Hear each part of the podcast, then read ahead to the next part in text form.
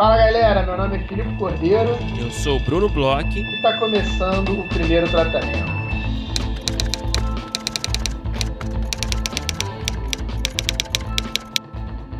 Fala, Brunão! Tudo bem? Olá, olá, senhor Felipe Cordeiro. Tudo bem? Como você está? Tô ótimo, Brunão. Eu queria te contar, eu segui a sua indicação, como muitas vezes eu faço aqui, tá? Ok. E, e tô vendo Justified. A série original. A original, a original. Tem no Star Plus ali, né? Desde o primeiro episódio. E já tô no meio da primeira temporada, cara. Muito maneira. Curtindo? Tô curtindo, porque é, tem uma coisa que, que é ma maneira dela, assim, que eu acho que ela tem um, um, Na primeira temporada, tá? Eu não sei se nas outras ela continua assim. Mas acho que ela tem um equilíbrio muito bom entre o procedural e o serializado, sabe? Sim, total. Total. Que na primeira temporada você tem bem assim, tipo. É, você que... tem, cada temporada tem, na verdade, um, um. Você tem um arco muito claro ali de, de antagonismo, né? É, do tipo do principalzão ali, né? Mas, é. mas, ao mesmo tempo, eu não sei se nas outras temporadas continua assim, você tem em cada episódio meio que o, o caso da semana, né? O caso do episódio sim, ali. Sim. É, que conversa com o, o, o, grande plot, e às vezes assim, é, um, é um, uma coisa um pouco mais lateral, mas aí traz, sei lá, um pouquinho do caso amoroso, o problema que tá rolando ali e tal. Mas mas ela tem essa coisa bem procedural do caso da semana que, que é divertido de ver. Eu acho que tá, e é engraçado isso, né? Acho que a gente tem evoluções e aí é, às vezes parece que as pessoas abandonam muito uma coisa, porque hoje em dia até a gente tem um, um procedural novo assim que ele é muito é, sofisticado, estilo Succession, sabe? Sim. E que não é bem o caso dela, porque ela, ela é um pouco mais quadrada nesse lugar. E, e, é gostoso de ver ao mesmo tempo, né? É, não, total, cara, concordo contigo. Agora tem um, tem um, assim, um clima diferente, né? Um policial, Desfile é um policial assim que tem, eu não sei se por causa da arena, que é uma arena tão específica, né? É, mas é uma coisa assim meio descolada, assim, né? Meio é, é, tem um senso de humor interessante é, também. E o protagonista também, né? O protagonista ele é caricato. Tanto que, que é engraçado porque tem até uma. Já na primeira temporada, um pouco de comentário sobre isso, né? É, tem um episódio que eu tô vendo que uma, uma tem uma policial lá, né? Que, que é uma policial negra que tem um pouco mais de dificuldade por estar ali onde está, de se impor. E aí ela tá, faz um comentário. Imagina se eu venho de chapéu de cowboy trabalhar, sabe qual é? Tipo, tem, ele é um pouco caricato também, sabe? Então, tipo, isso Total. também ajuda a manter num lugar que, ao mesmo tempo que, pô, é uma série de pistoleiro, né? É uma, é uma espécie de um, um neo-velho oeste, Sim. assim. Que, que tem um certo um grau de, de violência ali e, e, e seriedade, mas que fica tão caricato que, que passa muito tranquilo, assim, né? Total. E, pô, e os personagens são muito bons, né? O Boyd. O que você tá achando? o que você tá achando do Boyd? Boyd Crowley. Boyd, cara, é, é, é, é, muito doideira esse personagem. e ele é muito bom ao mesmo tempo, assim, tipo, é, é ele que é o, o vilãozão dessa temporada, né? Sim, pelo que eu me lembro, sim, né? Ele acaba, enfim, né? Ele é um personagem fundamental aí na, na trajetória. É, não me conta do final, porque assim, no, no momento que eu tô na temporada, ele meio que. ele é muito doido, né? Porque ele é esse nazista mega religioso, né? E aí, e aí ele acha que Deus é, deu uma, uma, uma lição para ele achar um novo significado, sendo que ele é um puta nazista skinhead, sabe? É muito bom, cara, é muito bom. Bom, mas Brunão, vamos falar sobre o que interessa agora, que eu queria só fazer esse comentário, porque como foi uma indicação sua, ainda não tinha te contado. Eu tinha te contado que eu estava vendo? Não, né? não, não, não. Que surpresa. Eu queria te contar aqui online. Eu sigo suas recomendações. Opa! mas, Brunão, esse final de semana a gente teve né, o segundo encontro, mas assim, um dos principais encontros do nosso laboratório de roteiro, né? A gente trouxe aí é, consultores externos, a gente teve um encontro longo e um encontro que foi muito interessante. Eu queria saber, né? A gente conversou muito pouquinho. Uhum. A gente no sábado trocou rapidamente mensagens. Eu queria saber como é que foi sua experiência nesse encontro aí, saber como é que foi é, em relação aos projetos, em relação à, convidada, como é que foi? Conta um pouquinho pra gente. Cara, foi muito legal. A gente teve esse primeiro encontro de consultoria, né? Já tinha acontecido a primeira aula, né, do, do laboratório é, ali com o Celso Tadeia e a Gabriela Amaral sobre estrutura. E agora a gente teve o primeiro encontro de consultoria, né, separados, né, o, o grupo de drama com o Filipe, o grupo de comédia comigo. Tivemos essa honra incrível, né, de contar aí com dois é, consultores é, convidados aí, né, o Del Cardoso no grupo de drama e a Carol Garcia no grupo de comédia. É, cara, eu gostei bastante, assim, foi muito uma experiência muito rica, cara. Foram aí umas três horas e meia, quase quatro horas, talvez, de conversa. É, e falamos aí sobre os projetos de comédia, os três projetos. É, pela primeira vez, a gente tinha passado um dever de casa, né, para eles, inicial, que a gente pediu ali uma espécie de esqueleto do projeto, né? Algumas informações básicas ali de, de propostas do projeto, ali, né? uma logline, uma sinopse um pouquinho maior né, do que eles já tinham. A gente pediu também um, um breve perfil dos personagens protagonistas, de personagens secundários, também pediu é, propostas né, temáticas e de tom, enfim. É, e também a gente falou sobre inseguranças, né, pediu para eles falarem um pouquinho das inseguranças deles é, a respeito dos seus projetos. Né? Então, eu acho que foi bem proveitoso esse dever de casa. É, e a gente bateu um papo sobre essa é, o que eles fizeram, o que eles entregaram né, nesse dever, né? E cara, foi muito bom, cara, foi muito bom. É, e eu acho que acho que para quem está de fora aqui, né? A gente não vai entrar em detalhes sobre os projetos, claro que não cabe aqui, né? Mas é, uhum. eu acho que é sempre interessante para quem está de fora, assim, falar um pouquinho em linhas gerais, né? Uma coisa que eu notei, eu acho que é uma coisa que eu notei até no ano passado, quando a gente fez o laboratório de séries, né? esse ano de longas. É, cara, personagem é uma questão central né, do trabalho, né? É hum. impressionante, hum. né, cara? Você aí com seu projeto, cara, é... dedique muito tempo aos seus personagens, porque realmente a gente sempre sente que é uma, é uma parte recorrente aí, uma fragilidade recorrente, costuma ser recorrente nos projetos, sabe? Eu acho que os autores muitas vezes eles têm uma concepção muito clara sobre qual é, qual é a logline, qual é a premissa da série, às vezes o que eles querem dizer, às vezes não fica tão claro também. É, eles têm, às vezes, muitas ideias bacanas de situações, de, de, tramas, enfim, de arco, mas o personagem geralmente é engraçado, né, cara? Geralmente ainda tem uma incompreensão ali do que, que é o personagem, o que, que esse personagem quer, ou se eles sabem o que esse personagem quer eles não têm tanta noção assim sobre quais são as, as problemáticas principais que o personagem precisa trabalhar, vai ao longo da trama, pensando assim num, é, numa estrutura mais é, convencional, né? É, uhum. Então, eu acho que fica essa dica assim para quem está de fora, que está escrevendo seu projeto, assim, de, de, seja de longo ou de série, pensar em personagem, entender o personagem bem, sabe? É, antes de partir talvez para pensar na história o que, é que acontece, acaba acontecendo em muitos casos é isso, né? É você, não, você acaba não é, identificando muito uma conexão entre, entre plot e caráter, né?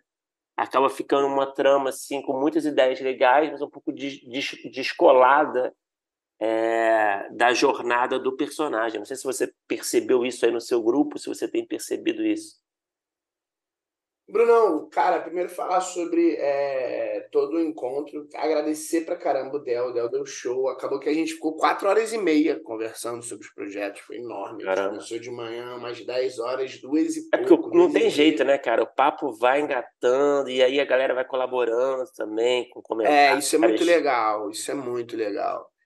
E, e, cara, eu concordo contigo, a gente conversou bastante sobre o personagem, é engraçado, eu acho que é, nos projetos de longa, né, que a gente tem uma, uma coisa mais curta, mais concisa do que no personagem de série, é, esse comentário que você fez, ele precisa ainda ser é, bem afiado, porque você tem menos tempo até. Uhum. Então você precisa ter muita certeza central do que você está falando, porque às vezes tem muita coisa que você quer falar. né? E aí você simplesmente não tem tempo nesse tipo de projeto. É, mas assim, eu confesso que eu me impressionei com, com o, a maturidade da, dos, da, de como os projetos chegaram uhum. e, ao mesmo tempo, com é, o, o campo para se ter discussões e para se ter é, é, novos é, apontamentos e novos caminhos para os projetos, sabe? Porque ao mesmo tempo que os projetos é, vieram muito maduros em alguns lugares, em outros lugares vieram com muitos questionamentos. É, essa parte que a gente coloca né, das, das dúvidas, das inseguranças com o projeto ajuda muito também para apontar, porque eu acho que o autor ele conhece bem as dificuldades que tem, ao mesmo tempo que surgem outras que eles nem imaginavam, né? E, e cara, sabe uma coisa que está sendo muito, muito legal, muito interessante desse ano, e que também foi do ano passado, mas esse ano especialmente está tá dando para notar que os projetos eles são muito, muito diferentes entre si, é, o que já por si é muito legal, mas ao mesmo tempo eles às vezes é, têm um, um, mesmo tipo de, de, de dificuldade. E aí passa por isso, acho que passa muito por personagem, acho que é, e quando passa por personagem, passa muito por. O, o Del ele foi muito é, claro e muito objetivo, né? Falando sobre. É, ele falou desde as loglines, assim, que ele, ele sente muita falta quando ele lê uma logline, de entender, e, e não foi o caso de todos os projetos, mas assim, é, o que que o personagem tem como objetivo e qual é o obstáculo. Ele, que, que ele uhum. fala muito sobre isso, né? E de uma forma muito simples. E, e, e, todos os projetos a gente foi olhar sobre esse olhar, assim, né? É, o que que ele quer, o que que ele quer o que que ele precisa. O, qual é o objetivo que ele vai estar perseguindo e quais são os obstáculos. Como é que os obstáculos vão levar para o que ele precisa. Então, é, é, engraçado, né? Porque isso acho que passa por quase tudo. Eu acho que também é, é normal, né? Eu acho que também tem, tem uma coisa que é normal. Mas é muito importante a gente... E muito, e muito legal a gente sentar, assim, todo mundo para conversar. Porque acaba que são coisas que a gente também enfrenta, né? E quando a gente não Com tem a oportunidade de ter um laboratório, ter outras pessoas para olharem, é uma coisa que a gente vai enfrentando sozinho e, e, e é difícil, às vezes, de ver, né? É difícil a gente se distanciar de vez em quando de certos, de certos projetos, de certas coisas que a gente está fazendo e ter esse olhar mais analítico, e é normal. Não, não, é, não é problema nenhum. É, é, é, na verdade, é salientar. Quando a gente tem essa oportunidade de estar num, num lugar assim criativo, onde várias pessoas estão vendo, eu sempre acho que é muito rico para todo mundo, sabe? Uma coisa que eu achei bem legal também é, do encontro é que muitas das coisas que foram discutidas em projetos de cada um, né, em cada um dos projetos, foram rediscutidas em outro. É, uhum. as pessoas falaram, pô, vi tal coisa aqui sobre o projeto, eu acho que isso aqui me lembra não sei o que lá para o meu, ou então, poxa, o meu estava com uma questão que pode servir para o seu, sabe? Isso também Sim. eu acho que é muito interessante de estar nesse ambiente, né? É, e essa é uma das graças né, do laboratório, né? Essa, essa colaboração não só dos consultores, né, com os autores, mas também dos outros autores com dos autores colegas, né, com, sobre os outros projetos, enfim. E no, no, grupo de comédia a galera começou um pouco tímida, eu achei. é, no primeiro projeto ali, é, a gente meio que falou uma hora, né, sobre cada projeto. Uhum. Na primeira hora a galera deixou mais para Carol e, e, e, eu falando também. E aí a galera acho que foi, vai se soltando mais com o passar do tempo. E aí no segundo, terceiro a galera já tava pá, eu acho isso, eu acho aquilo, poxa, você podia fazer isso, já pensou nisso? Então, isso é muito legal, cara, é muito interessante de ver. É... E é isso, cara, eu tava conversando com a Carol, assim, meio que até, até baseado no que você falou aí, né? A gente, para quem é consultor também nessas oportunidades, é muito rica a experiência, né? Porque é, a gente é. acaba falando de outros projetos de terceiros, a gente acaba pensando e repensando os nossos projetos e e aprendendo algumas coisas e, e, e, e adquirindo assim uma, uma, nova forma de enxergar certas questões, né? Então é muito rico mesmo, cara, é muito valioso assim.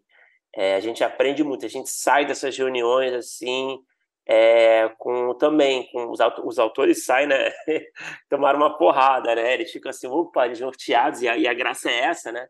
É. também, né? De você meio que ficar com muita informação e muita novidade para digerir, né? é aquela dor de cabeça boa, né? É. A pessoa sai e parece Isso, que estava numa, numa maratona tomando sopa na cabeça, mas assim, a dor de cabeça boa para é. pensar. E é engraçado. Pra né? ver mais para frente, inclusive. É, isso é até uma coisa interessante, assim. Eu acho que quem está disposto, quem está afim, quem é selecionado no laboratório de roteiro como autor, eu acho que tem que ter isso em mente, assim, sabe? É, você vai passar por isso. É. Você vai ficar desnorteado aí com tanta. É, com essa chuva de feedbacks, enfim. É, e também cabe ao autor filtrar, né? Porque, por exemplo, claro. até no, no, no, nosso encontro, tiveram inclusive discordâncias de alguns pontos, assim. Legal. Ah, poxa, acho que isso aqui é, é, é melhor para a história por conta disso, disso, disso e outro. Não, eu vou discordar aqui, eu adorei tal coisa, não sei o que, isso também é muito legal. Porque, porque é isso, né? No, no, no, no roteiro, você é, tem 300 milhões de caminhos que você pode seguir e, como diria né, o poeta Chorão, cada escolha é uma renúncia, isso é um roteiro, né? Então, então é, também houve discordância ali, também, é, isso também, uma coisa que o Del falou também é que, que é logo no início, que é muito interessante, que a gente, enquanto consultor, é, é bom a gente ter esse distanciamento para olhar para o projeto, mas em compensação a gente também tem o distanciamento, ou seja, é, tem certas coisas que a gente não vai é, estar na pele do autor, que sejam desejos dele, que sejam é, caminhos que já foram pensados e que geram outros problemas. Então, desde o primeiro momento, falou-se muito que ó, é, tudo que está sendo falado aqui são mais provocações, são sugestões, provocações, questionamentos que o autor que vai resolver, para bem ou para mal. Ele que vai resolver, ele que vai é, é, é, assimilar, ele que vai pensar todo esse caminho e dizer, não, não é por aí, ele que vai, ah, posso pegar uma parte disso, ah, vou jogar tudo fora que estava antes, vou assimilar tudo, sabe? Uhum. É, também é uma coisa que é muito é, é, colaborativa, sabe? E que é muito também respeitosa, a gente, pelo menos, tenta muito, e, e acredito que você também, a gente tenta muito, ser respeitoso ao autor, que, na verdade, assim, ele não é mais um autor, né? Ele é um consultor. Com certeza, com certeza. É, tem, que ter uma, tem, que, tem que se ter uma noção muito clara, né? Da, da, da responsabilidade da função de cada um, né? Hum. Mas, é, mas, cara, é isso, assim, em resumo, foi uma experiência muito, muito valiosa mesmo, sabe? Para todos os lados. É, vamos acompanhar agora, né? O, os autores vão trabalhando, né? Ao longo desses meses de laboratório. O próximo encontro vai ser daqui a algumas semanas, então os autores têm um tempinho aí, né? Para fazer o novo dever de casa, né? É, que vai ser mais relacionado a questões de personagem, né? Como a gente tem falado aqui, né? Nesse papo. É, e aí é isso, cara. A gente agradece mais uma vez ao Del Cardoso, a Carol Garcia, que, porra, é, tiveram participações aí mais que marcantes, né? Essenciais nesse primeiro encontro. Muito obrigado, gente. É... E é isso. Vamos falar agora da nossa convidada, certo, Felipe? Isso, Bruno. A gente conversou aí com uma roteirista que tem anos de experiência aí na Globo, trabalhou com algumas das coisas mais interessantes, contou bastante, inclusive sobre é, um pouco do dia a dia de estar trabalhando aí na, no maior canal, maior produtora é, nacional, contou inclusive de é, iniciativas que eles estão fazendo que são super legais, abriu mesmo aí a caixa de memórias, experiências. Conta aí, Brunão, com quem que a gente conversou? Filipe, a gente conversou com a Jo Abdu, Jo Abdu roteirista, já escreveu, só para citar alguns trabalhos, escreveu é, As Brasileiras, Louco por Elas, A Grande Família, Mr. Brown, Ilha de Ferro, Filhas de Eva, é, escreveu agora. Na verdade, a gente entendeu que já escreveu há muito tempo, né? Mas esse filme foi lançado uhum. agora recentemente, o Pérola. É, enfim, a Jo escreveu aí diversos trabalhos, né? Principalmente na Globo ao longo dos anos. É muito trabalho de comédia, né? Não exclusivamente comédia, mas muito trabalho de comédia. Então a gente falou, logicamente, muito de comédia, falou muito de sala de roteiro, falou dessas experiências aí é, clássicas aí de, de, séries importantíssimas, né? A Grande Família, né? Como é que foi trabalhar em projetos como esse, enfim. É, cara, foi muito bom, foi um papo muito transparente, muito legal, assim, sabe? É divertido. É, espero que você que esteja ouvindo aí se esbalde com esse papo aí nosso com a Jo. Tomara que vocês se divirtam tanto com a gente. Vamos escutar que foi bom demais.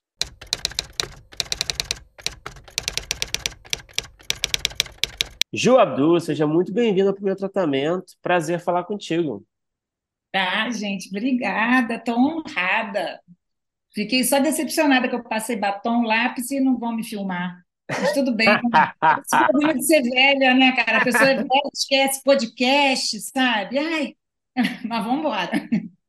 Ô, Ju, é, para começar nosso papo, a gente sempre gosta de falar do começo de carreira dos nossos convidados. Eu queria entender um pouquinho do seu começo de carreira. É, eu sei que você teve aí muitos trabalhos, principalmente na Globo, né?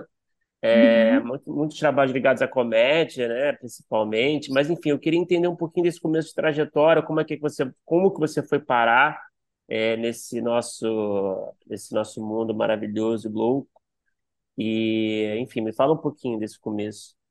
Olha, eu acho que foi praticamente um milagre, viu, gente? Porque eu não tenho, assim, é, eu era, eu gostava muito de teatro. Aí eu lembro que eu falei para o meu pai, na época de fazer faculdade, eu falei, pai, eu vou fazer teatro. Aí ele era careca, a careca dele ficou vermelha, e ele falou assim, ó, perfumaria eu não faço. Você vai fazer uma faculdade, depois você faz o que quiser. Aí eu fui fazer arquitetura, gente. Eu odiava tanto aquilo. Eu lembro que um amigo meu falou assim: Poxa, monta, já que você odeia tanto a arquitetura, monta uma firma de demolição, que aí você sai derrubando tudo. Mas eu odiava, então eu passava parte do tempo no botequim e parte te- do tempo no fumódromo. A faculdade tinha um fumódromo, né? Que só podia Sim. fumar quem é, fosse da faculdade. Aí, assim, sete anos, a faculdade era cinco anos, sete anos e meio que eu levei para acabar. E quando eu acabei, meu pai morreu. Nem me viu formando. Eu falei, putz, grila, cara, fiz isso tudo, né? Aí fui tomar conta de trator, gente. Ele tinha uma firma de terraplanagem, imagina uma pessoa como eu, com 23 anos, tomando conta de trator em Cabo Frio. Claro, entrei na depressão profunda, profunda, profunda, até que eu fui numa astróloga, Nani, não tem que falar o nome dela, Nani, e a, a Nani falou assim: Olha, estou vendo aqui o teu caminho é arte mesmo. Então, se você não quer arquitetura, vai fazer terapia para resolver esse problema com teu pai, né, da morte do meu pai, não sei o quê, e vai fazer CAL, Casa das Artes Laranjeiras. E eu fui fazer CAL. Eu lembro que a gente tinha vendido a casa da gente, do meu pai, lá de Cabo Frio. Meu, meus irmãos guardaram dinheiro, deram entrada, e eu gastei tudo fazendo CAL. Vivendo. Gente, Mas então olha, a sua ideia naquele momento era ser atriz mesmo. sei lá o que eu queria, eu queria isso tudo, sabe? E eu gostava, eu achava que podia ser uma atriz, que eu vivia me exibindo, né? Ficava bêbada em festa, me exibia, e o meu próprio, o próprio terapeuta falou: não é melhor você ir para o palco, né? Aí na Cal foi, enfim, me formei como atriz, só que, gente, eu morria de medo de esquecer o texto. Eu era boa atriz, vocês podem, até perguntar para o pessoal da Cal, mas eu tinha medo de, de esquecer o texto e acabei virando produtora de teatro. Aí foi produzir quem? Quem foi o meu primeiro diretor? Gerald Thomas. Você imagina. Mulher caipira, caipira que nem eu. Eu lembro do Gerald falando assim, no primeiro dia que a gente se conheceu, ele falou assim: Que língua você fala? Eu falei, ai, só português. E assim, ele acha- me achava, eu, eu falando de Arial, a cidadezinha da minha família, ele falou: O que que ela está falando? Que língua é essa que ela está falando? E eu lembro que eu, ele, eu conquistei ele dando, conseguindo um frontal sem receita para ele. Aí a gente ficou amigo pra caramba. Ficou amigo pra caramba. Aí produzi Gerald, aí foi uma aula, né? Que ele é genial, ele é genial, genial, genial. E depois tive uma grande briga com ele e fui chamada para trabalhar com meu diretor amado, João Falcão. Aí virei produtora do João. E o João sempre dava assim, ah, faz uma, dá uma sugestão aqui no texto, sabe? Ele sempre me dava essa abertura. E eu fui curtindo muito aquilo, muito, muito. Clandestino, a gente, eu produzi Homem Objeto, eu fui assistente de direção. É, clandestinos, eu fui produtora, mas assim, fiz, a gente fez uma oficina de roteiro que eu participei. E aí eu comecei a ficar amiga da Adriana Falcão, a minha madrinha, minha fada madrinha, né? E aí, quando o João e a Adriana se separaram, eu conto que eu e os cachorros ficamos para a Adriana, sabe? Na separação. Nós ficamos para a Adriana. E aí, a Adriana, cara, sempre muito querida comigo, É, na época eu tinha uma ideia, já tinha, que é uma peça que, se Deus quiser, gente, vai sair ano que vem, que chama O Segredo do Meu Fracasso, que é a minha história de vida. E aí a Adriana escreveu comigo, começou a escrever comigo. E aí ela falou, Jô, olha, ela, ela tinha feito As Cariocas, do Daniel Filho, na Globo. Falou, olha, tem as brasileiras, e cada um pode levar uma pessoa para ser, sua, ser sua assistente. Eu falei, nossa senhora, que coisa boa, gente. Eu lembro que eu fui contratada por três meses, ganhando R$ 1.200. Eu falei, que coisa boa. E eu tinha minha produtora, né? Para ganhar R$ 1.200, eu tinha minha produtora de teatro que segurava minha onda. Aí fui trabalhar com a Adriana, a gente escreveu. No, prim no primeiro que a gente escreveu, a Adriana não pôde ficar, porque na época, na Globo, ela estava em três projetos. Era uma época que dava para ficar em três projetos. E ela falou: Olha, eu vou ter que sair. Eu falei: Poxa, gente, logo na minha vez, né? Aí eu ousadamente, ousadamente, peguei um texto e falei: Eu quero, vou mostrar para eles. Aí mostrei para a Cris D'Amato, a diretora na época, e a Cris adorou. A Cris mostrou para o Daniel, o Daniel Filho. E eles me chamaram lá para conversar. E, gente, eu sempre fui muito caipira e tímida, gente. Eu lembro na faculdade, quando mandaram eu ligar para o Milô Fernandes para convidar ele para ver a nossa peça, eu falei, alô, por favor, o seu Milô, eu chamava o Milô Fernandes seu Milô, gente. aí, quando eu cheguei lá no Daniel Filho, Daniel Filho manda eu entrar na sala dele, aí eu falei, meu Deus do céu, eu estou entrando nesse mundo, não acredito. E ele foi super gentil, mas eu lembro que ele começou a mostrar para mim um, um, Ele falou: olha, dá uma olhada nesse, nesse seriado. O seriado era em francês com legenda em inglês. Eu não sei nenhum nem outro, gente. ele ria, eu ria. Se ele reação que ele tinha, eu tinha, mas eu falei, eu não vou falar para esse homem que eu não sei nenhuma língua nem outra, gente. Não. Enfim, ali eu me dei bem ali, porque o que, que é? Eu, assim, como diz João, eu não tinha nem periquito. Hoje em dia eu tenho duas gatas, né? E eu sempre me dediquei muito, gente, ao que eu, que eu. Primeiro, primeiro lugar, sempre gostei de contar história. Eu venho de uma família árabe que gosta de contar história, sabe? E eu acho que essa coisa, quando a gente fala qualquer um pode ser, ser roteirista, não, tem que gostar de contar história. Né? A gente tem o ritmo de contar história. Eu tô, de, de repente, vocês estão achando minhas histórias uma porcaria, eu estou falando aqui, né? Que, ah, que isso. Tá não, estamos adorando. Estamos nessa. Mas, enfim. Com certeza. E, e, aí, mas eu sempre, aí eu comecei a me dedicar muito, muito, mas fiquei obcecada, e na época eu falava, cara, obsessão que leva a algum lugar, e realmente porque, você, não, porque você não tinha estudado necessariamente roteiro antes, pelo que eu entendi, né? Nada, nada, nada. Uhum. Intuitivo. Você tinha um contato, né? Mas tinha um contato. Tinha um contato, assim, apaixonada por série, assistindo e tudo intuitivo. Tudo muito intuitivo. E, e é engraçado como a intuição está na gente, da contação de história, que quando eu fui para o Zé Carvalho, nosso querido, amado Zé Carvalho, um grande professor, né? Acho claro. que um, uhum é, eu falei, caramba, tá ali, né? É, é, o mundo comum, né? O Serap, o midpoint, o low point, né? O clímax, né? O final. Eu falei, gente, no meu primeiro, no meu primeiro texto que eu escrevi para a Globo, que eu escrevi sozinha, que foi é, nas brasileiras, que foi apaixonada de Niterói, eu não sabia de nada daquilo e estava ali. Então, isso é intuitivo. Né? Uhum. Tem uma questão de intuição. Claro que essa geração nova está indo por outro caminho, não tem? Tem muita gente que não tem nada disso, não tem que midpoint nada, low point nada, né? Mas assim, da, da, da, minha da cultura que eu venho de séries, né? Eu comecei lá em Dina Eugênio, né, gente? Era uhum. Dina Eugênio terça e quinta e a feiticeira segunda, quarta e sexta, tá? É, então, aí eu falei, caramba, então aí, aí ali me chamaram, eu vi que estava dando certo, porque aí me chamaram para fazer outras brasileiras, né? Eu fiz outras brasileiras, e aí eu falei, bom, agora, né? Agora vão me contratar. Aí me mandaram embora. Ah, gente, fiquei tão triste.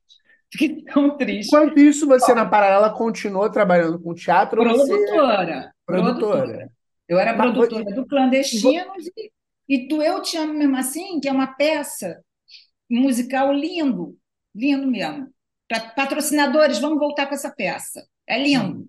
E eu lembro que assim, era uma peça que eu consegui patrocínio, a gente conseguiu patrocínio, conseguiu tudo, e o João ia escrever, e o João não pôde escrever, porque ele estava fazendo clandestinos, clandestinos saiu do teatro para ir para a televisão. E aí eu falei, João, o que, que nós vamos fazer da vida? Ele pegou um livro do Ovídio, A Arte de Amar, e falou, vê se isso aqui dá uma peça. Eu falei, meu senhor. Aí eu peguei aquele livro, pedi para a filha da minha diarista digitar, isso né, lá em 2000, sei lá e quanto, e saiu uma peça, gente, que foi tão legal, tão legal. Então eu ia na paralela. Mais um dia me ligaram da Globo de novo, e eu não lembro para quê, foi o quê? Ah, não. Assim, aí teve o Louco por Elas, do João. Uhum. Não sei se vocês lembram. O João é um homem rodeado de mulher. Pai de Clarice Bel, né? É, a enteada Tatiana, a mulher Adriana, eu produtora. Um, é, ele era rodeado, ele fez. E aí a Adriana que me chamou para trabalhar com ela. E ali eu comecei. Aí foi Louco por Elas. Então, assim, a, a, é, Teve Louco por Elas, depois Louco por Elas. Eu tive a grande sorte para a Grande Família. Né? Peguei o finalzinho da Grande Família. Fiz Mr. Brown, fiz Ilha de Ferro. É... Ah, gente, eu não vou lembrar de tudo aqui. Eu tinha que ter uma listinha, né? Mas sem Mas... problema, a gente, a gente vai chegando lá. Mas, é. E, e, aí uma pergunta que era também, é, é, é, nesse meio tempo, você continua fazendo teatro, mas você, é, em determinado momento, é, vestiu uma capa só ou você continua é, produzindo, fazendo um pouco de tudo? Não, não. Aí é o seguinte, né? Eu sou realmente obsessiva, assim. Então, eu queria me dedicar só a isso. Né? Eu gosto, assim, se vamos, a gente começa, vamos falar de um tema. Eu quero ver tudo, tudo, tudo, porque nada se cria, tudo se copia, né? Então a gente assiste muita coisa, muita referência. Eu falei, cara, não dá. E produzir é muito trabalho, né, gente? Produzir não é fácil, não, é muito difícil. Aí eu deixei, eu comecei a ganhar um pouco melhor, eu tinha uma grana guardada, e aí eu comecei a trabalhar só com roteiro, só com roteiro. Agora que a vida está mudando, que a gente já não sabe mais para onde vai, né? Aí eu não sei o que vai acontecer, mas desde então eu trabalho só com roteiro. E na Globo, né? E, mas lá em 2014, quando eu estava na Grande Família, o Murilo Benício chamou a Adriana para fazer Pérola. Né? E a Adriana estava muito enrolada. Aí a Adriana falou: Não, vou te, me, me apresentou a ele, a gente se encontrou e ele me chamou para fazer. Eu falei: Olha, Murilo, eu, 2014, né, gente? Eu era crua ainda. Eu falei: Olha, não segura essa onda sem a Adriana, não. Aí a gente convenceu e a Adriana veio, sabe? E aí a gente começou esse processo do Raso, que né, é genial, né, gente? Genial, e assim, eu me identifico muito com ele, com essa coisa do interior, sabe? Ele é o que ele fala, ele falou, eu não escrevo história, eu escrevo sobre a vida, né? Escreve a vida dele. Ele, ele falava que ele pegava um, um gravador e deixava escondido na varanda é, para gravar a conversa das tias dele. Né? É assim, a, a, minha, eu lembro que no primeiro, a primeira brasileira que eu escrevi, eu botei a frase da tia Zuzu. Tia Zuzu foi casada. Ai, então não sei nem se eu posso falar. Ah, vou falar, tia Zuzu é legal. É, a tia Zuzu foi casada, o casamento dela não foi fácil, né? O pai era o, o marido tinha problema com álcool. Aí depois que ele morreu, tia Zuzu sempre falou assim: marido bom é marido morto, né? E aí eu sempre usei, eu botei essa frase. Tia Zuzu queria porque queria ficar nos meus direitos. Brincando, né? Mas eu falo, cara, a mesma coisa, do, me identifiquei muito com o Razi, sabe? Eu falei, cara, ele tirava isso, quem dera que eu pudesse fazer um décimo do que esse homem faz que eu acho realmente genial. Ele, ele conta que quando ele foi para Nova York, ele tinha uns 19 anos, e aí foi com um monte de intelectual, Jorge Maltner, uma galera que ficava falando de filosofia, e ele não sabia nada daquilo, ele ficava só quieto ouvindo. Aí um dia ele contou da vida dele, da história dele em Bauru, e todo mundo parou para prestar atenção. Né? Porque ele estava falando, aí ele falou: caramba, é aí, é aí o meu caminho, é disso que eu sei falar. Aí ele falou: bom, aí eu comecei a inventar um pouco, né? Eu também sou assim, invento, eu já nem sei, mas eu também agora estou com 57, eu já não sei o que é na verdade, o que eu estou inventando, o que eu não estou. É uma mistura. E é bom isso, quando a vida, a vida vai misturando assim. Enfim, e aí você vê, gente, 2014, Pérola, para estrear agora. Olha quanto tempo, né? Caramba, E não sei, se- não sei se vocês viram, ficou tão lindo, gente. Murilo Benício arrasou. Vou puxar o saco dele aqui, vou rasgar seda, porque ele arrasou na direção. Drica Moraes arrasou, aliás, o elenco, né? E ele foi um grande diretor trabalhando como roteirista também, porque ele teve o tempo inteiro do lado da gente. Como era uma peça de teatro, a gente pegou a peça, né? E como eu era júnior, eu fazia isso, né? Peguei a peça e aí ia dividindo em cenas, em, em, em, em cartões, né? E espalhava. Hoje em dia tem aí o Miro, né? Tem esses programas, mas não tinha, eu também não sabia lidar com aquilo. A gente ia botando aqueles cartões na mesa para ver, e ele sempre perto da gente ali. E eu, eu achei, eu achei o resultado muito próximo do que o Mauro faria, sabe? Imagino eu, né? Acho que ele ficaria orgulhoso, acho que ele ficou orgulhoso em algum lugar desse, desse filme do, do Murilo. Ô, Jô, É. é, Ah, falando do Pérola, em termos de adaptação, é, foi a primeira experiência sua adaptando um texto, não, ou não? sim. E como Não, é que assim, você... teatro, ah, pode falar, pode claro, falar. pode falar. Não, no teatro teve essa coisa da arte de amar, né? Que era esse livro do Ovídio. Quando o João falou, olha, tem esse livro aqui, vê se dá uma peça. E tinha que dar, gente. Eu tinha patrocínio, eu tinha data para estreia. tinha que dar uma peça.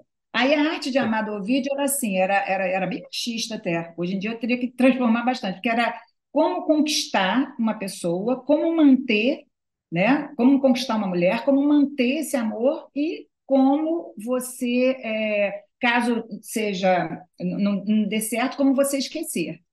E a gente, eu adaptei aquilo, né? O João fez uma supervisão, então foi minha primeira adaptação. E agora, de uma peça de teatro, é, sim, foi o. E foi a única até agora, peça de teatro. Né? Mas, mas esse processo de adaptação é um processo, assim, em comparação com, com escrever uma, uma ideia original, um roteiro original. É um processo que te agrada tanto quanto? Como é que você enxergou, assim, é, essa questão da adaptação, assim, te, te se comunicou com você como autora, assim, num nível de um tesão grande, assim? Sim, eu, eu não sei como seria se fosse outro autor, mas como eu estou falando para vocês, assim, uma, eu me identifico muito com o Mauro Aham. né? Eu, eu nasci em Cabo Frio e sempre fui criada no Rio, mas eu tenho alma de roceira, né? A minha família é toda de Areal, tem essa coisa das tias, então eu me identificava muito com ele. Eu gosto muito desse humor dele, sabe? É um, é esse, essa, essa dramédia. Então, ao mesmo tempo que eu que eu estava trabalhando, eu estava aprendendo. Eu ficava ouvindo as entrevistas dele, me doía muito ouvir as entrevistas dele, porque eu sabia que ele ia morrer, né? E ele não sabia, né? Quando eu estava ouvindo aquelas entrevistas. Ele tinha coisas incríveis, ele tinha algumas coisas que até, parecem muito comigo, assim. Ele, ele falou: eu, eu, eu sou capaz de ir numa festa avisar que eu não vou na festa. De tanto que a gente não gosta de ir na festa, sabe? É. Então, é, e, a, e, e Pérola, é, é uma, eu não vi, eu nunca vi uma peça de Mauro Raz, apesar de ter atuado em uma, eu fiz a Mentecapta, né, que a gente, é, que eu fiz como atriz, mas é, eu, eu, eu, eu me identifiquei muito com a peça. Agora, como seria isso em uma, uma coisa que eu não me identificasse tanto? Se bem que, gente, hoje eu não sei se eu conseguiria fazer uma coisa que eu não me identificasse, sabe? Apesar de eu trabalhar na Globo, e na Globo você é chamado, né? Você é chamado e vai, né? É, mas hoje eu não sei, assim, eu, eu hoje falo, cara, eu quero fazer coisas só que tragam alguma coisa boa para o coração das pessoas. Eu não sou dessas pessoas que quer escrever sobre violência, sobre... ah, vou perder um monte de emprego agora, quer ver? Ó, momento crítico do mercado. eu- Momento crítico do mercado. Mas, gente, olha, eu sou adaptável, tá? Eu sou adaptável. Eu Aí você vai dar um isso. jeito também, né, de se identificar e colocar a sua voz ali, né? Sim, com certeza. Agora, eu gosto de, de de- de- naquele final que você traz alguma esperança. A gente precisa de esperança, gente. Pelo amor de Deus, eu vejo uma coisa que é um atacando o outro, outro matando o outro, e esperança zero. Não, quero não. isso aqui, né? Depois a gente vê se corta isso, tá? Se eu for mandada embora por agora, porque eu tô, eu tô para ser mandada embora desde que eu entrei. Eu tenho um médico que ele fala, Jô, desde que você entrou na Globo, você tá para ser mandada embora. O ano foi ano passado. Ano passado, quando eu soube que Marieta Severo tinha saído, eu falei, bom, gente, Marieta Severo, né? Então eu liguei lá pro, pro meu amigo lá, eu falei, Rodrigo, olha, já que vai me mandar embora, vamos conversar logo sobre isso? Não vamos esperar mais, não? Ele falou: Você quer vir aqui? Eu falei: Quero, quero, e aí, vamos falar. Aí eu cheguei lá, ele falou assim, mas. Aí ele falou: Como é que tá a vida? Aí eu comecei a chorar, né? Que eu tinha passado um monte de coisa, né? Ano passado não foi fácil. Aí ele falou: Mas você quer sair da Globo? Eu falei: Eu. Ele falou: assim, A gente quer te mandar embora também. Eu falei: Não. Enfim. Você não, hein? Estou, estou boa. Sendo, Gente, estou tendo, eu acho que uma das, das experiências mais bacanas é, que eu já tive na Globo. Eu já tive muitas experiências bacanas lá. Uma delas, eu tenho que falar, é trabalhar com Jorge Furtado. Acho que todo roteirista devia ter a oportunidade de trabalhar com Jorge Furtado, Boa. que é um grande professor. Mas agora eu estou no Lanani. Vocês conhecem o Lanani? Não. Hum, nem eu conhecia. A Helena Klang, que é, uma, que, que é responsável pelo Lanani, me ligou para me chamar para participar, que é o seguinte: é Laboratório de Narrativas Negras e Indígenas. Junto, ah. Isso é, é feito junto com a FLUP. E, e aí eles fazem o seguinte: você eh, abre inscrição. Esse ano eles receberam em torno de 500 projetos do Brasil inteiro, tá? de indígenas e negros. Desses 500, eles escolheram 20.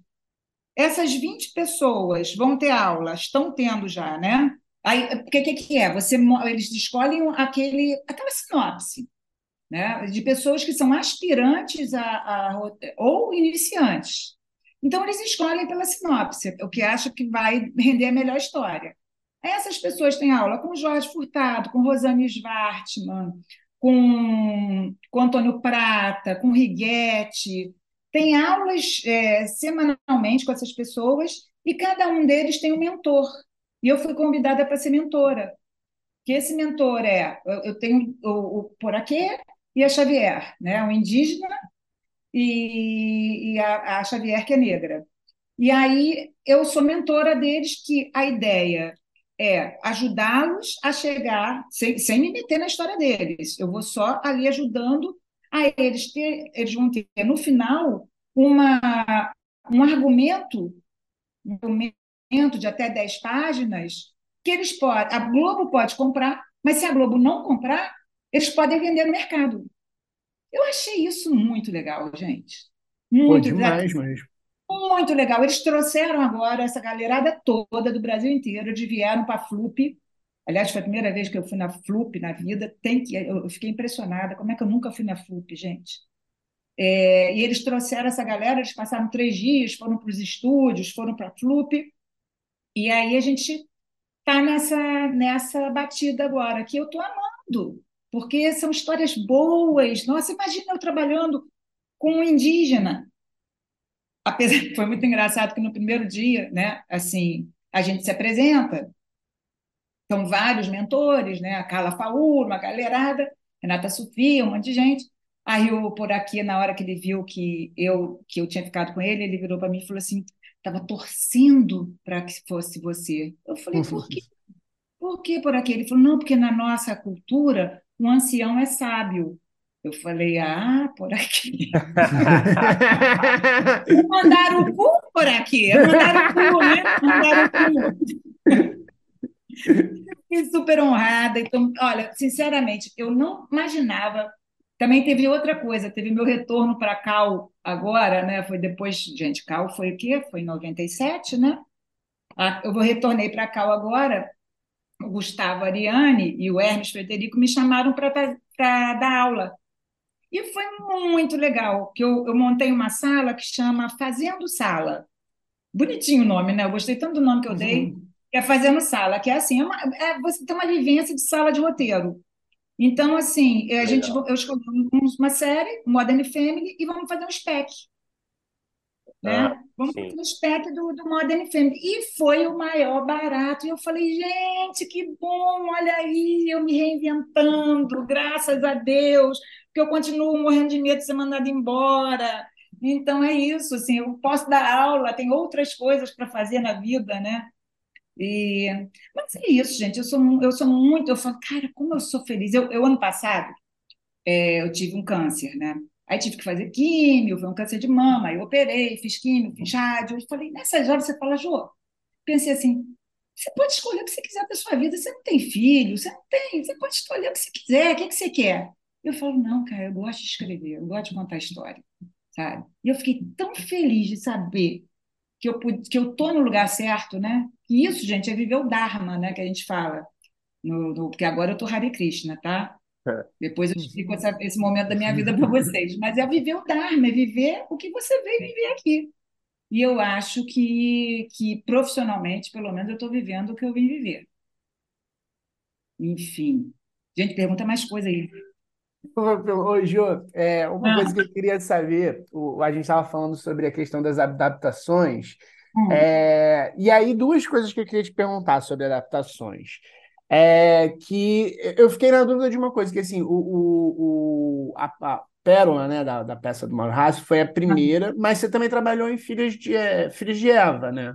Sim, filha Que de era Eva. adaptação do livro, da, Não, da... não, Não não. era adaptação do Nada. livro da, Vou te da, contar da a história de Filhas de Eva, que é uma história conturbadíssima. Temos Pô, por tempo? favor. Temos, Temos claro. Porque eu achava que era uma adaptação do livro da Marta. Não, não. A Marta tem um livro chamado Filhas de Eva. Então, quando, assim, é, quando a Glória Pérez assumiu, ela chamava cada um, né, dos roteiristas para conversar e para saber o que sobre o que a gente queria escrever. A Marta e o Nelito, né, tiveram uma reunião com eles. Eu não conhecia a Marta nem o Nelito. Tiveram uma reunião com a Glória e a Marta falou do Filhas de Eva.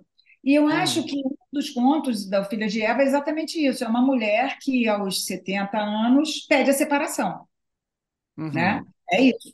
É, é o start, né? Aí, e eu, quando eu conversei com a Glória separada, né?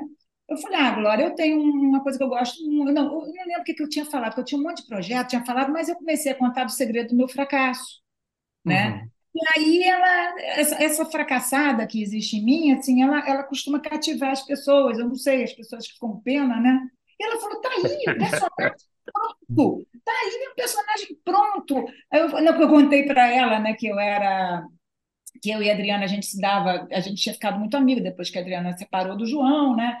E eu era meio coach da Adriana, né, do fundo do poço, né? Que eu sou a, a guia do fundo do poço.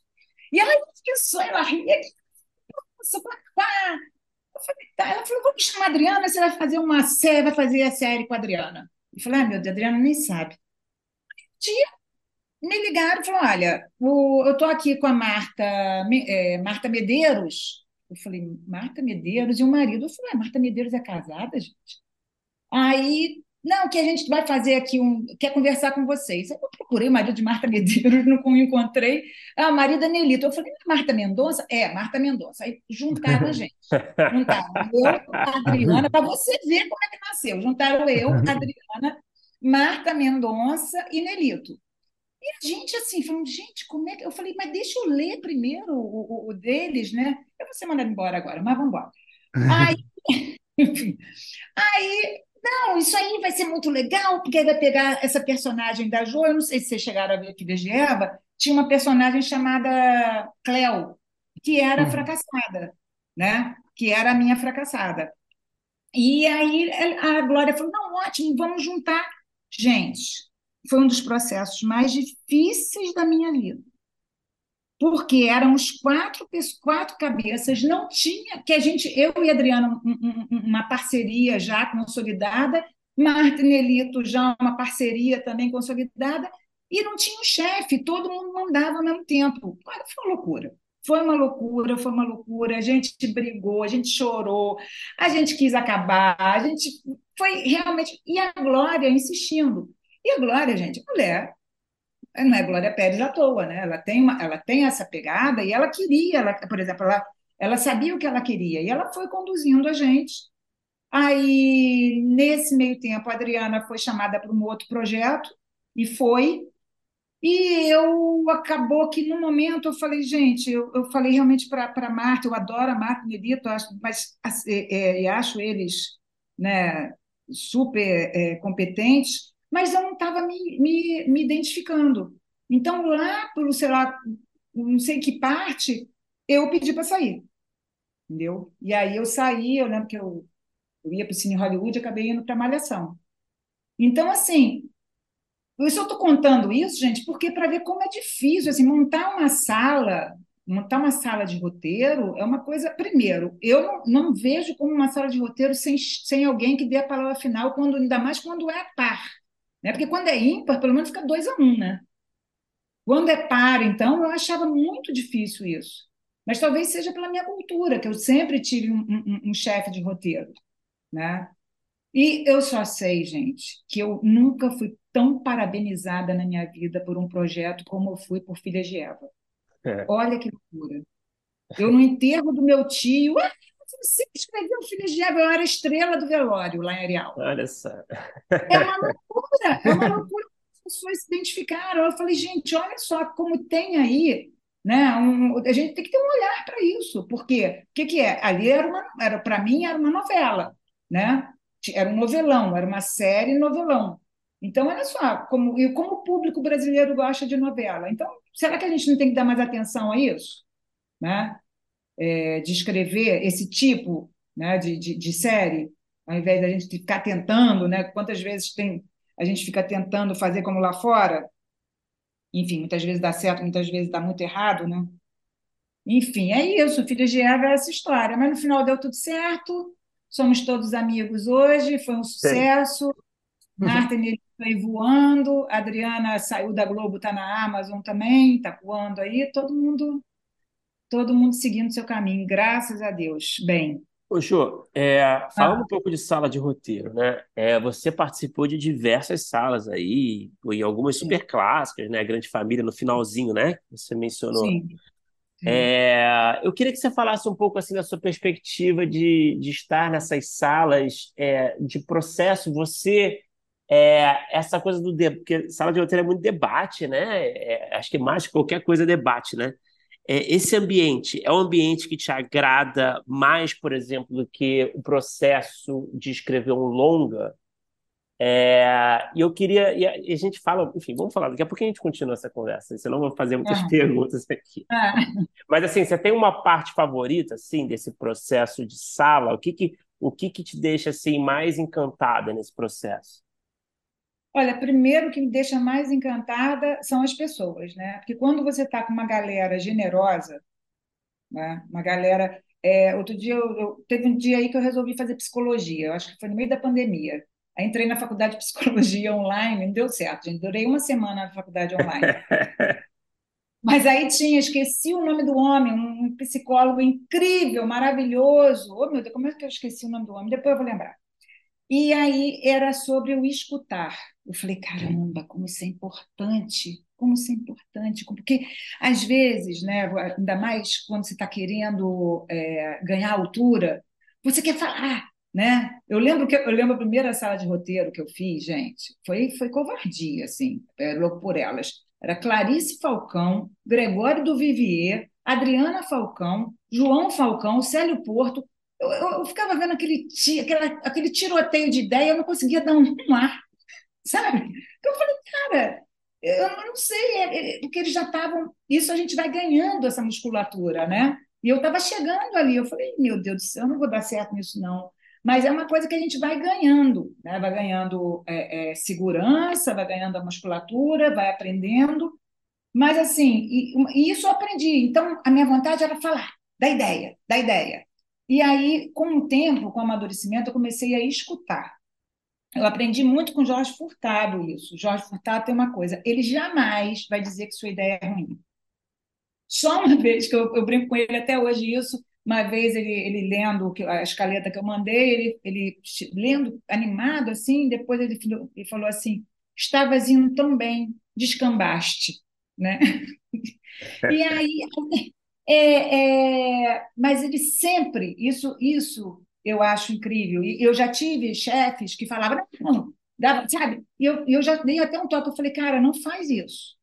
Não faz isso, porque eu vou, eu vou acabar me ficando tímida. Os seus colaboradores vão ficar tímidos de dar ideia. Você tem que incentivar, você tem que, tem que aumentar, sabe? Tem que alimentar a autoestima dos teus colaboradores. Né? Isso é uma arte. O chefe de, de sala faz isso com arte. Cara. Então, o Jorge, por exemplo, ele pega uma ideia sua, por pior que seja, e aí o raciocínio dele vai para algum lugar. Né? E é isso, gente. Ideia ruim é bom. Porque eu já vi de ideia ruim, tanta, sai tanta ideia boa, então a gente não tem que ter vergonha. Agora não pode ser também sem noção. Né? Eu lembro que quando trabalhava eu, Adriana Falcão e o Célio, Célio Porto, que a gente era uma, uma equipe de um, uma, né, uma equipe do Louco por Elas, a gente criou uma campainha. Quando a ideia era muito ruim, a gente fazia pé, para não, sabe, para ir rápido. Mas é porque a gente tinha muita intimidade. né? Então, quando era muita palhaçada, a gente fazia. Né? Aí pronto, já sabia que a ideia não funcionou na musiquinha dos Trapalhões. É, então, assim, eu eu senti muito a pandemia, gente, é muito triste, muito triste, e essa coisa de online. Eu estou aprendendo, mas assim. Você acha que, que não é a mesma coisa? Cara, olha, eu acho que a gente perde. Eu acho que a gente perde. Não precisa ser o tempo inteiro junto, mas a gente precisa se encontrar. A gente precisa estar junto. Ah, por exemplo, no Brown, a gente tinha o Jorge mora em Porto Alegre, então na semana da gente ter ideias para os episódios, a gente se encontrava. Aquilo era uma festa, sabe? A gente passava o tempo ali tendo ideia, rindo. Porque se você está fazendo comédia, gente, você está se divertindo. Você está, em primeiro lugar, você está divertindo. Se você dá uma ideia boa, você divertiu o teu, o teu, teu parceiro, né? Então, esse primeiro encontro. Então, era assim, eu gostava muito disso. Quando a gente tinha um encontro, depois a gente se dividia né, para fazer as escaletas. A escaleta geralmente a gente fazia em dupla ou em trio. Aí tudo bem, a gente fazia até. Eu preferia até fazer online. Porque escaleta, para mim, é a parte mais difícil. Né? Para mim, que eu digo, é a parte que a gente. É, é, onde ali tudo pode dar errado, né? porque o diálogo se resolve depois. E dialogar, a gente dialogava cada um na sua. Né? Mas eu acho que, é, vamos falar do híbrido, né? Eu acho que tem que ser híbrido, não dá para a gente ficar cada um no canto. Agora, isso sou eu que tive uma experiência sempre do presencial. A galera que não teve, acho que não sente nem diferença. Mas eu acho que a energia, aquele contato. A gente chegava, a gente, quando teve a casa dos roteiristas, né, que alugaram uma casa, cada um tinha a sua salinha, aí a gente fazia um altarzinho, cada, cada um levava um, um, um, Iemanjá, o outro levava Nossa Senhora, né? o outro levava Buda, e a gente tinha aquela congregação ali, né? Era muito legal. Mas, enfim, é, a gente vai se adaptando, né? Mas eu acho hoje... que as coisas esquisitas hoje em dia. Muito esquisitas, gente. Ô, Jô, teve uma coisa que, que foi interessante no que você falou sobre essa coisa de escutar e, e a coisa do, do chefe de sala também, deixar é, as ideias fluírem, os colaboradores. Eu queria saber se você tem mais dicas assim para quem, principalmente para quem está começando numa sala, porque você passou pelo, pelo, pelo, pelo que a gente foi escutando por vários tipos de salas diferentes, com vários tipos de chefes diferentes. E você falou, né, desse, desses momentos de insegurança, e eu acho que passa por todas as pessoas. Então, assim, a pessoa que está chegando numa primeira sala, que está é, é, começando a, a, entrar numa sala, é, quais seriam as dicas? Você acha que é um pouco disso? É escutar bastante? Tá, é, é, é, eu, vou, eu, vou, te dar a primeira dica. falar, etc. eu lembro quando eu fui encontrar o Gerald Thomas pela primeira vez, e o meu terapeuta, falecido Benjamin Mandembal, ele falou assim, Jô, ele, é, você tem que ficar no teu centro o tempo inteiro. Porque eu estava nervosa, eu, era, eu sou caipira, gente, eu estava nervosa, assim, ele falou, tem que ficar no teu centro. Então, quando eu acho que a gente entra numa sala, é, o, o que ferra a gente sempre é a ansiedade, né? Então, a gente quer falar, não precisa, eu acho que primeiro é observar. Eu acho que o, o, quando você entra numa sala, se você é colaborador, né? Se você é colaborador, você tem que ouvir muito a voz de quem você vai colaborar. Porque eu tenho que me aproximar o máximo possível da voz do autor. Né? É, isso eu acho que é um, um, grande ganho assim que um, um colaborador vai tendo e ele vai sendo chamado para diversas salas. Porque você presta atenção, o que, que esse cara quer, o que, que ele quer dizer. Eu, eu, eu vou, o que, que ele é, como é que é a alma dessa pessoa, o que, que ele quer dizer com essa história que ele está contando. Eu presto atenção nisso tudo, sabe? Quando eu estou falando hoje, né? Porque quando eu entrei, eu ficava querendo falar, desesperada, eu preciso falar alguma coisa para mostrar que eu sou inteligente. Não, gente. Né? A gente, quando tem hoje, quando entra uma pessoa iniciando, né? a gente sabe que uma pessoa está iniciando, né? sabe que tem um nervosismo ali. Então, escuta. Outra coisa, estuda. Estuda. Sabe? Se você vai colaborar com, com um autor que já tem uma obra, estuda a obra dele. Né? E, e, e estuda, vê referências do que daquele assunto que você vai falar. Gente, eu vou contar uma coisa para vocês. Eu já vi Friends é, de, do primeiro ao último umas 59 vezes. Eu vejo Friends até hoje. E vou dizer para vocês: não tem nada que não tenha acontecido em Friends. Essa é a minha humilde opinião. O que eu já tirei de ideia do Friends para. Como é que fala? Para drama, no, no, no Filhos de Eva mesmo tem uma ideia que é na hora que o avião vai embora e ela está sozinha, né? Rachel com Ross. Tem outras obras aí, né? Então, assim, vejam coisas, assistam muito. Eu, eu falo, graças a Deus eu trabalho com televisão, senão eu ia morrer de fome, porque eu vejo série pra cacete. E tem mais, assim, vou perder outra parte do emprego. Olha, eu estou cada vez limitando mais. É que nem quando eu parei de beber, quando eu parei de beber e, e parei de sair como casado, eu limitei tanto que eu não fiquei com mais ninguém, né? E agora eu estou limitando. Aí eu estou limitando agora, que eu não quero fazer coisa de violência. E assim, eu não me interessa a novela. Eu vou falar isso agora aqui porque eu vou assumir isso em público. Pronto, estou assumindo. Porque pode ser que uma novela, por exemplo, que falaram, eu nem vi, mas falaram de Vai na Fé, o que foi revolucionária, né? Mas Hoje em dia, meu, a minha paixão é série, e dramédia, e comédia. Né? Então, é nisso que eu estudo, é isso que eu quero. Então, eu acho que a pessoa que está começando, ela não vai saber. Eu lembro do Antunes, que, gente, eu vou dizer, eu fui muito privilegiada como produtora e como roteirista, porque eu trabalhei com essas feras todas. Né? Eu trabalhei com Antunes, trabalhei com Gerald Thomas, trabalhei com Aderbal, trabalhei com João Falcão.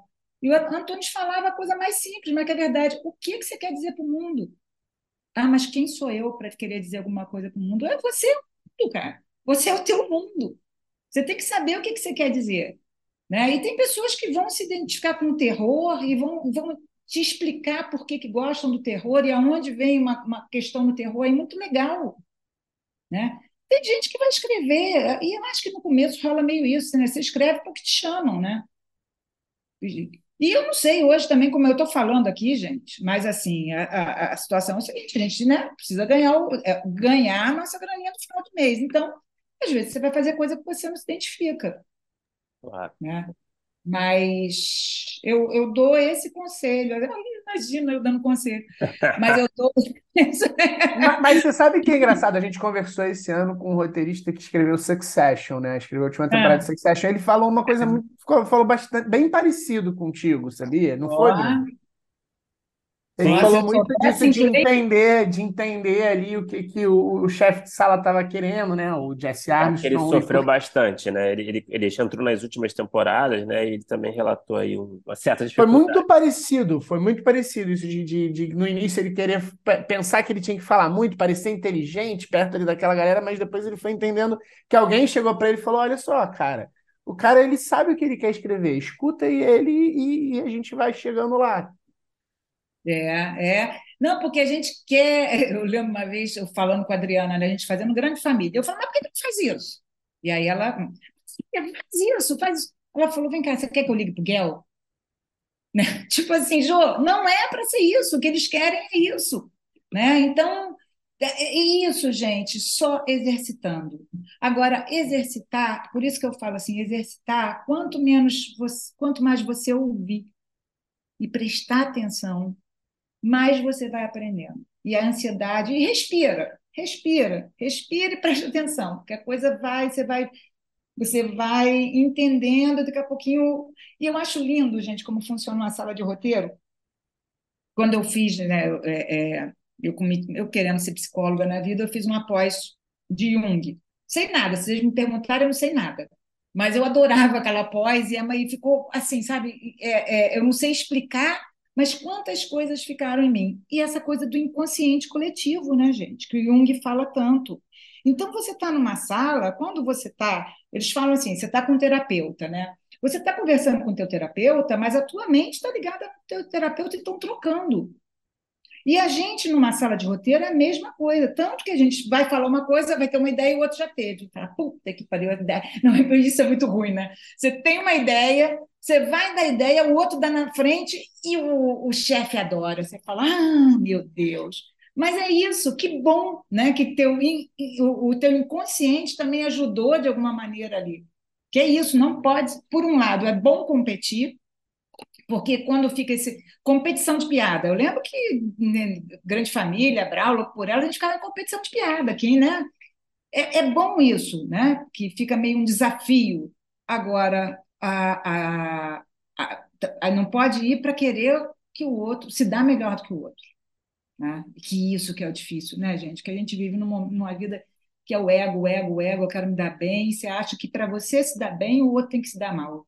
E não principalmente no projeto, principalmente na sala de roteiro. Se todo mundo se der bem ali, quem vai se dar bem é o, é o projeto, né? Com certeza. É. Ô, é. Eu, eu, queria entender um pouquinho da sua relação com a comédia também. Acho que seria legal a gente falar um pouquinho, que, pô, você fez muita comédia, é, você listou aí, né, como um dos seus gêneros favoritos também, dos seus interesses favoritos de escrita. Queria entender a sua relação, assim, o que que, que, que para você, assim, na sua visão, torna a comédia tão especial, assim? Não sei se você já parou para para refletir sobre isso. Assim, Olha, eu, eu, eu, eu lembro... Perdão, vai lá, vai lá. É, eu, lembro, eu lembro o dia que eu resolvi ser engraçada. Eu lembro direitinho isso, gente. Era no ginásio, e eu tinha uma amiga, a Roberta, e ela era muito mais bonita que eu. E aí todo mundo dava atenção para ela. E aí eu falei alguma coisa engraçada e a atenção veio para mim. Eu falei, opa, ser engraçada é a minha praia, né? E, e aí eu lembro que ali eu, eu porque assim eu, eu não sabia que podia ser engraçada. Na verdade eu era muito eu era uma criança melancólica, uma adolescente melancólica. E aí eu digo que o humor, gente, foi, de alguma maneira, é, me salvando, sabe? Porque eu comecei a rir de mim mesma. E isso tem. E, e aí passei dos limites, né? Porque você tem que rir de você até um limite. Depois você ri demais, uhum. não, né? Aí você passa. Isso, isso é muito. Ah, a gente tem que rir de si mesmo, até um certo ponto. E, eu, e assim, eu eu acho que é uma. É difícil falar é, o que eu sinto, assim, mas eu acho que é um remédio, né? Eu acho que cura, né? Eu quantas vezes eu estava com uma, um momento muito triste e isso desde desde de muito nova, um momento muito triste que eu fazia alguma graça, né? Com delicadeza e ali eu vi um sorriso, um alívio, né? porque o, o riso ele é, é ele é o alívio de uma emoção, né? Então, assim, eu, eu vejo o humor, é, eu acho que o humor salva vidas, gente. Sinceramente, eu acho clichê, ficar cafona isso, mas eu acho mesmo, acho mesmo. Eu hoje vejo, até hoje eu vejo Paulo Gustavo, eu falo, meu Deus, que bênção esse cara. Quantas pessoas, quantas pessoas na, ali, né, ferradas ou doentes no hospital, e ouvindo aquele cara que tira uma coisa gostosa da gente. Você vê doutores da alegria né, no hospital, tudo. Então, eu me identifico muito com humor. Agora, eu gosto, assim, humor e a dramédia, porque a vida é uma dramédia, né? A minha vida é uma dramédia. Quando eu escrevo O Segredo do Meu Fracasso, brincando, mas é verdade.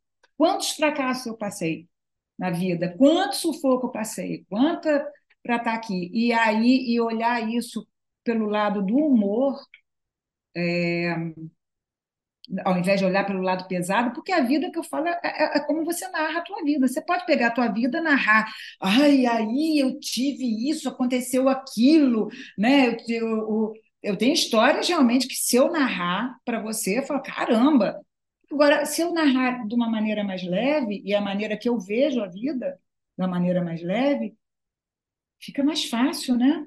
Já basta o que a gente vê no, no noticiário, né, gente? Já, já basta ver um, um, um jornal nacional, uma guerra. Para que eu quero ver mais isso? Quando ligar a ficção, não quero.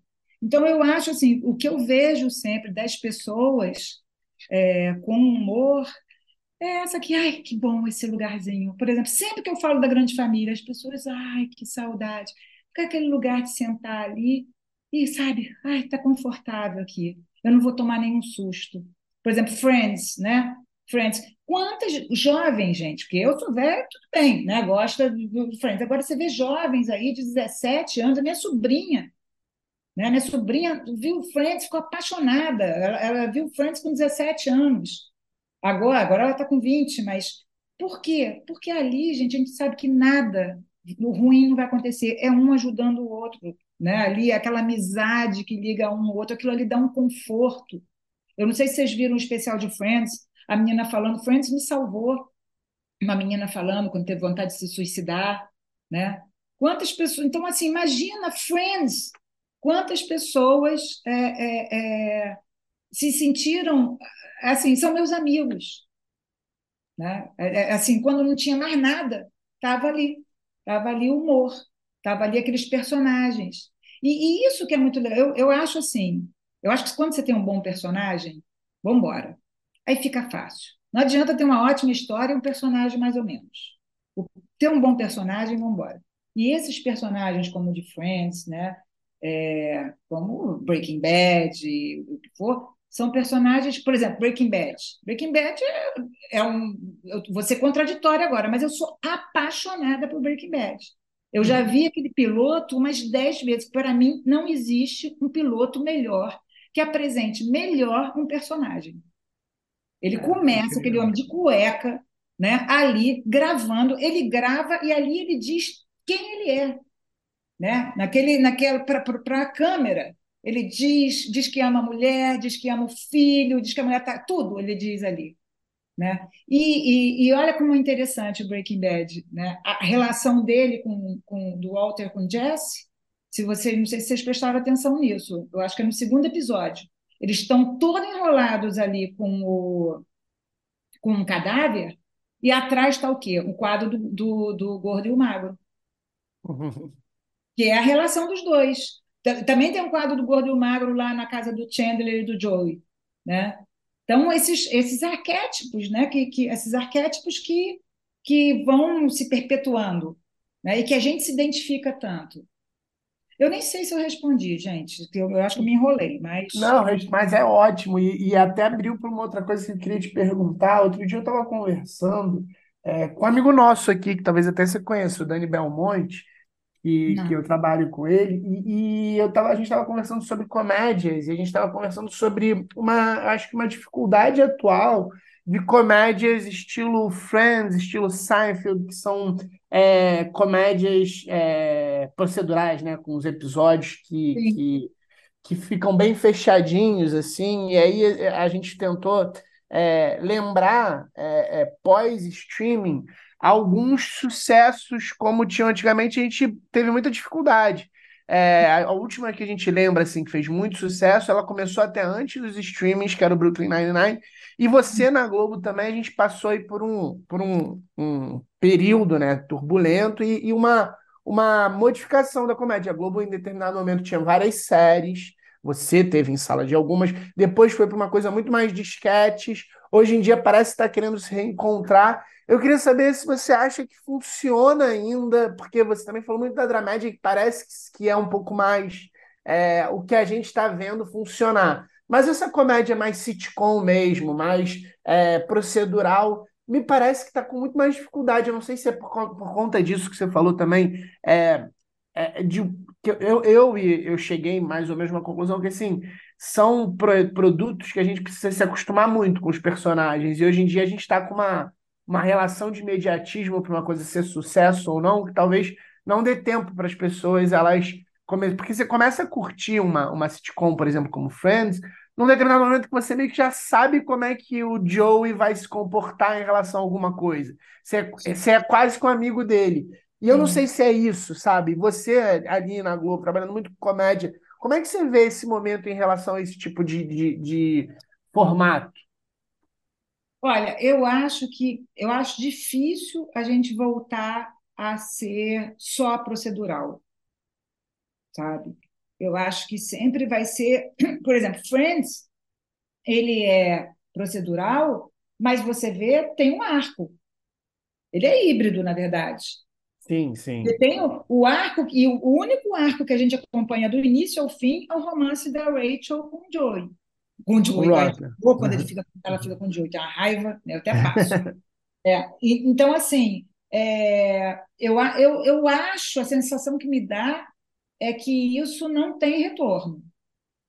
Né? Eu acho que, assim, dessas mais novas que eu lembro, mas também já acabou, tem um tema, a, a Modern Family, né?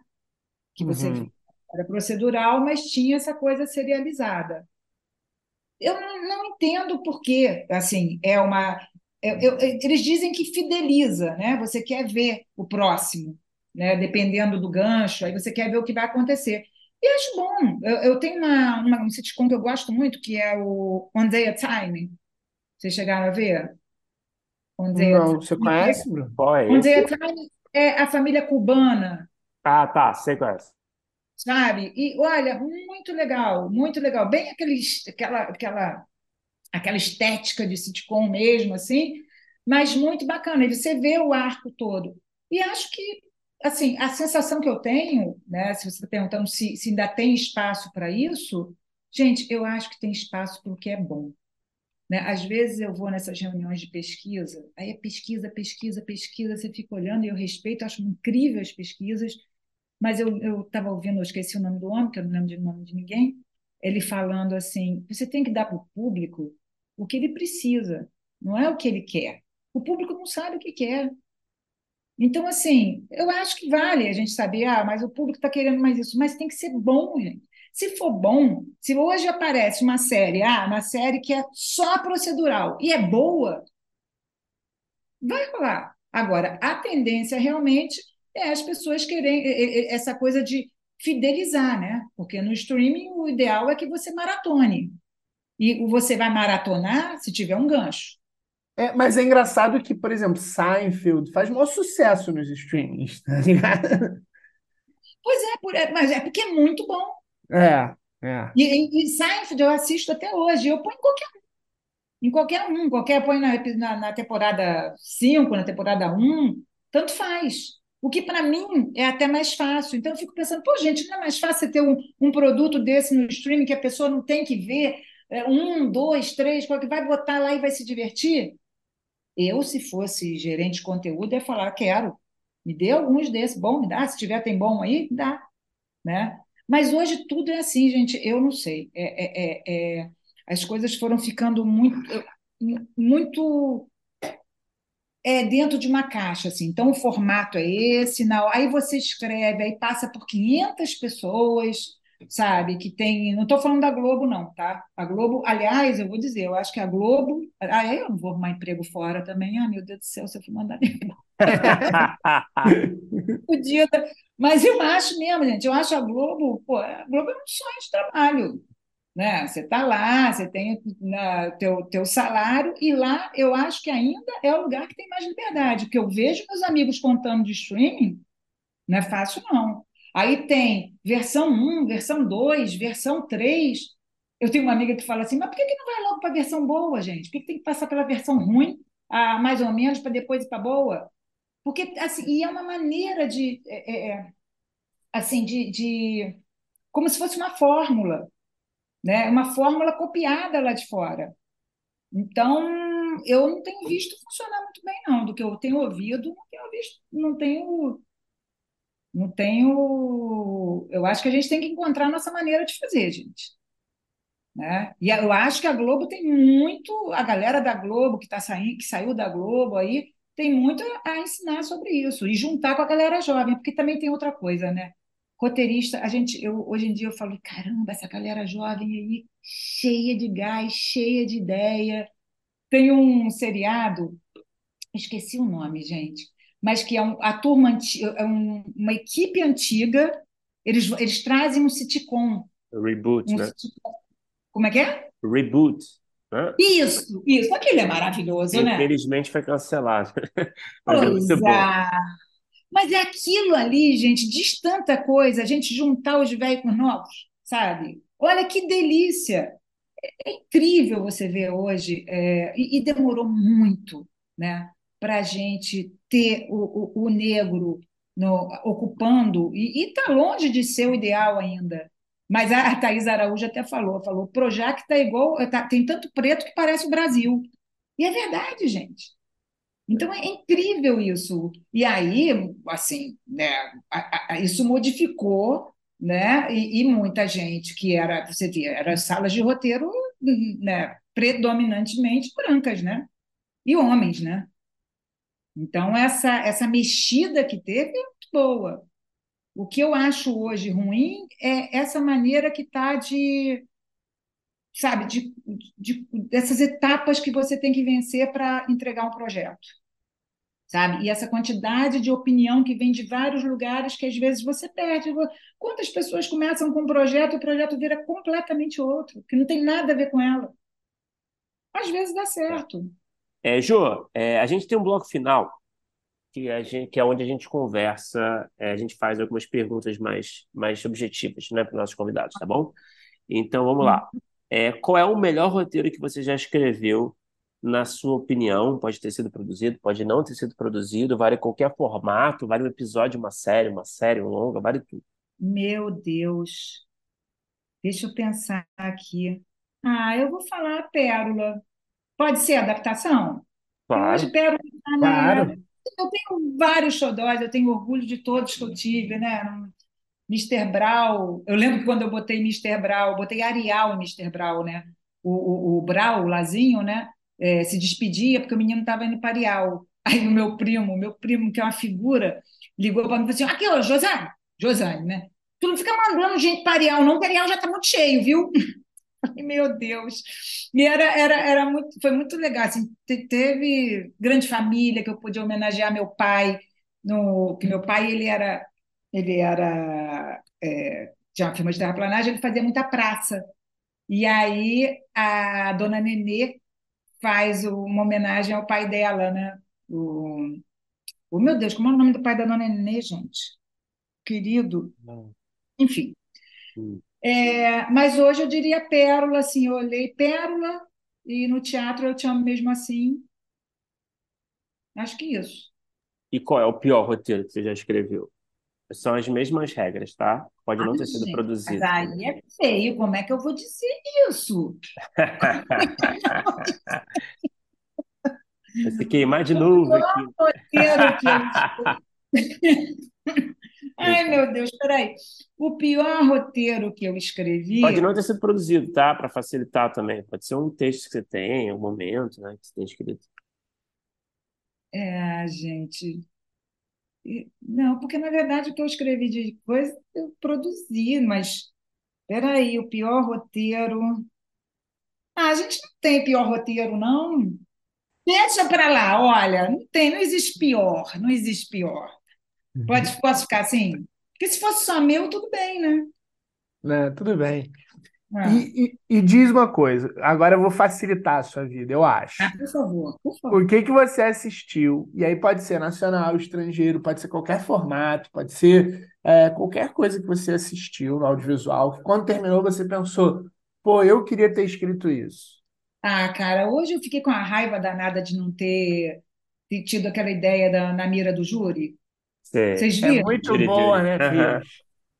Teve essa ideia, gente. É que a gente não teve essa Mas ideia? olha, Jô, se serve de consolo, eu duvido que alguém ia fazer aqui também, se tivesse essa É ideia. verdade, é verdade. Mas quando eu vi, e eu adoro, olha, um que eu amo e eu tenho vontade de fazer é o Schitt's Creek, sabe? Eu amo Schitt's Creek. E, e na mira do Júlio, no final, eu falei, cara, tadinho, aquele menino ali sem saber de nada. Eu falei, genial, genial, me deu vontade de fazer. E, Jô, para terminar com chave de ouro, Tem algum projeto pessoal seu que está no topo da sua lista de desejos que você quer muito realizar algum dia? Fica à vontade para falar só quanto você quiser, tá? Sobre Cara, a gente projeto. Fez, eu fiz um projeto com o Jô Bilac. É, o Jô teve um câncer também, né? O Jô passou por um câncer. E aí a gente nunca tinha trabalhado, a gente nem se conhecia, a gente se conhecia só de oi. E aí ele me chamou para um projeto e a gente fez um projeto que eu acho incrível, que é uma. Eu acho que eu nem posso falar, né? Porque está. Enfim, eu acho que realmente eu não Pode posso falar de forma mais superficial só, não precisa dar muita informação. É, mas assim, a gente conta, eu não sei se é, a gente conta da, da, dessas pessoas, porque as pessoas têm muito medo de falar de morte, né? E aí a gente mostra um, a morte por um, ou, a, ou o fim da vida, né? É, ou uma doença grave. Então, a gente vai mostrar esse lado, que tem um lado, gente, extrema, tem um, extremamente poético. E, e, assim, você vai falar que é engraçado? Sim, você pode tirar coisas, não é que você vai, vai rir disso, mas é, assim, em cima da, da, da média, sim.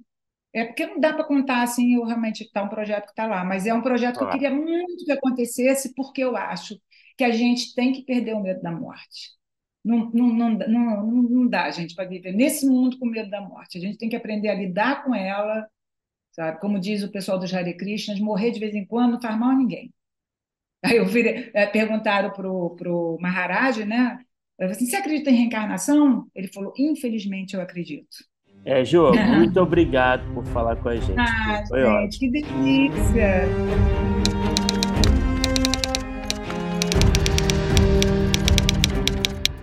Opa, chegou até aqui? Muito obrigado por escutar. Conheça nossa campanha de apoio na Aurelo em escute.orelo.audio barra primeiro tratamento. Por lá você pode ganhar recompensas exclusivas e nos ajudar a continuar conversando com os nossos roteiristas favoritos. Tem dicas, comentários ou sugestões? Fala com a gente pelas nossas redes sociais e não se esqueça de assinar o feed do primeiro tratamento pela Aurelo. Até a próxima!